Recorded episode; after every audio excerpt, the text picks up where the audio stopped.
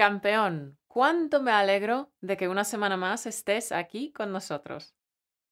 Como cada semana te traemos un nuevo podcast con la transcripción y las flashcards para que aprendas el vocabulario nuevo con facilidad y sin esfuerzo. Correcto.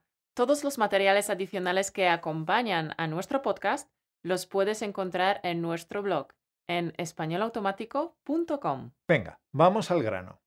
Hoy hablamos de unas estructuras verbales que confunden a muchos de los estudiantes de español. Y, hombre, cuando aprendes un nuevo idioma es normal que de vez en cuando tropieces con estructuras que te dejan perplejo, como es el caso de alegrar y alegrarse. Este tema nos lo ha sugerido uno de nuestros Patreons. Muchas gracias por la sugerencia. Aprovechamos para dar las gracias a toda nuestra tribu Patreon por su apoyo Créeme cuando te digo que tú eres la razón por la que cada mañana tenga una sonrisa en mi rostro cuando leo y escucho los mensajitos que me envías. Muchas gracias. Y volviendo a alegrar y alegrarse. Creo que es tan importante que domines bien estas estructuras. Además es una estructura de nivel B1, o sea que todos nuestros oyentes deberían dominarla a la perfección. Figura, ¿sabes cómo funcionan los verbos alegrar y alegrarse?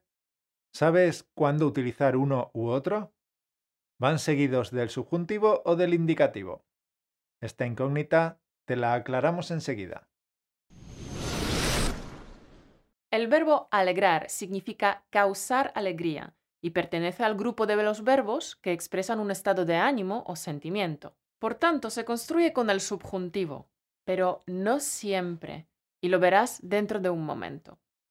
Como he dicho, el verbo alegrar significa causar alegría. Por tanto, el enfoque del verbo está en la cosa que es responsable de mi alegría. De modo que funciona como el verbo gustar, es decir, tienes que concordar el número con el objeto de tu alegría. El sujeto que vive la alegría se pone bajo la forma de pronombre átono de complemento indirecto me, te, le, nos, os, les. A ver, con un ejemplo se entiende en un plis plas. A mí me alegra la fiesta. A ti te alegran las fiestas. A un niño un juguete le alegra la fiesta. Ay, con el niño, que es precoz. A un niño un juguete le alegra la vida. A nosotros las flores nos alegran la vista. A vosotros, ¿qué cosas os alegran el día? A ellas les alegra la idea del viaje. También se puede usar el infinitivo. Por ejemplo, a ellas les alegra viajar. Me alegra verte feliz. Lo importante es que el objeto de tu alegría concuerde en número. Me alegra la fiesta, me alegran las fiestas. Esto por un lado. Y por otro lado, el verbo alegrar se puede usar también en las oraciones subordinadas. A mí me alegra que estés bien. Subjuntivo. ¿Por qué? Porque en las frases subordinadas usamos subjuntivo cuando los sujetos de las acciones son diferentes. Me alegra a mí que tú estés bien. Me alegra a mí que a ti te guste español automático. ¿Todo claro hasta ahora, campeón? Bien. Pues vamos con el segundo verbo, alegrarse. Es un verbo pronominal y significa sentir alegría. Aquí el enfoque está en la persona que ejecuta la acción de alegrarse. Por tanto, funciona como verbo reflexivo. Yo me alegro, tú te alegras, ella se alegra. Nosotros nos alegramos, vosotros os alegráis, ellos se alegran. Hay otra cosa que debes de tener en cuenta. El verbo alegrarse habitualmente va acompañado de la preposición de alegrarse de algo. Alegrarse de algo se usa con el infinitivo cuando el sujeto de las acciones es la misma persona. Me alegro de haber aprobado los exámenes. El sujeto soy yo. Te alegras de no tener que trabajar este fin de semana. El sujeto eres tú. Pero alegrarse de algo se construye con el subjuntivo cuando el sujeto de las acciones es diferente. Yo me alegro de que nosotros hayamos podido negociar este acuerdo. Mi madre se alegra de que mi hermano haya conseguido un buen trabajo. Nos alegra a nosotros que tú hayas podido venir. Espero que lo tengas claro hasta ahora, campeón. ¿Sí? Perfecto.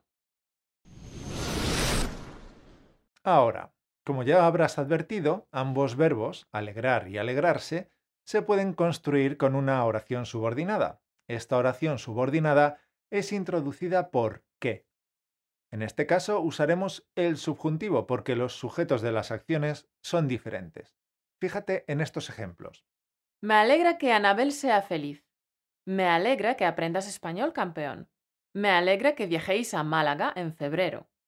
Usamos el subjuntivo porque los sujetos de ambas frases son distintos. Yo me alegro de que Anabel sea feliz, de que tú aprendas español, de que vosotros viajéis. Pero recuerda, el verbo alegrar significa causar alegría. Y en estas frases lo que causa mi alegría es el hecho de que Anabel sea feliz, el hecho de que tú aprendas español, el hecho de que vosotros viajéis. Veamos ahora algunos ejemplos con la construcción alegrarse de qué, que significa sentir alegría. Te alegras de que Andrea sea feliz. Nos alegramos de que nuestros oyentes aprendan español. Ellos se alegran de que Maribel viaje a Sevilla dentro de dos meses. En estas frases no puedes saltar la preposición de. Es obligatoria. Bueno, ¿Qué tal, campeón? ¿Cómo vas? ¿Bien? Perfecto, porque, ojo, en español existen otros pares de verbos que funcionan de la misma forma en la que funcionan me alegro, me alegra. Y estos pares de verbos son me enorgullezco, me enorgullece, me emociono, me emociona, me sorprendo, me sorprende, me entristezco, me entristece, me avergüenzo, me avergüenza, me enfado, me enfada. Bueno, hoy hemos explicado algo de teoría porque a veces es importante repasar los conceptos. Sin embargo, tal como siempre decimos en español automático, la base del aprendizaje natural es la escucha activa de contenido comprensible. Por tanto, la mejor manera para interiorizar el material de hoy es escuchar muchos audios. Exactamente. Nuestros alumnos del curso Piensa y habla en español tienen unas cuantas multihistorias para poder asimilar bien las estructuras con el subjuntivo. Y si no sabes qué son las multihistorias y te gustaría probarlas gratis, estás de suerte porque puedes probar una clase de multihistorias y absorber la gramática sin esfuerzo en el link españolautomático.com barra multi-historias. Bien, y ahora me encantaría saludar a uno de nuestros alumnos que nos ha dejado este mensaje. Hola, Caro Martínez. Mi nombre es Wagner, soy de Brasil.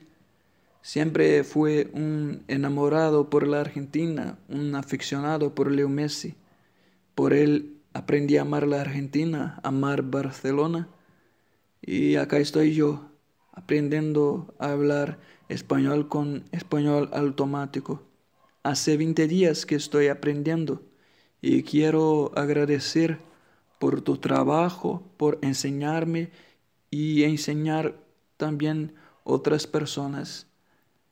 Dios te bendiga por todo. Gracias. Hasta pronto. Muchísimas gracias por estos y por todos los comentarios que recibimos. Es siempre un deleite saber que lo que hacemos Mauro y yo no es infructuoso, sino que ayudamos a un montón de personas a superar los escollos que les impiden hablar español con facilidad y sin esfuerzo. Con nuestro podcast pretendemos robarte una sonrisa y recordarte que, pase lo que pase, hay que tirar para adelante como los de Alicante y ser positivos, que la vida son dos días. Figura, nos alegra saber que te gusta español automático. Bueno, eso es todo por hoy. Muchas gracias por escucharnos y esperamos que te haya gustado. Y si es así, danos un me gusta y nos vemos la semana que viene. Hasta la semana que viene. Un beso.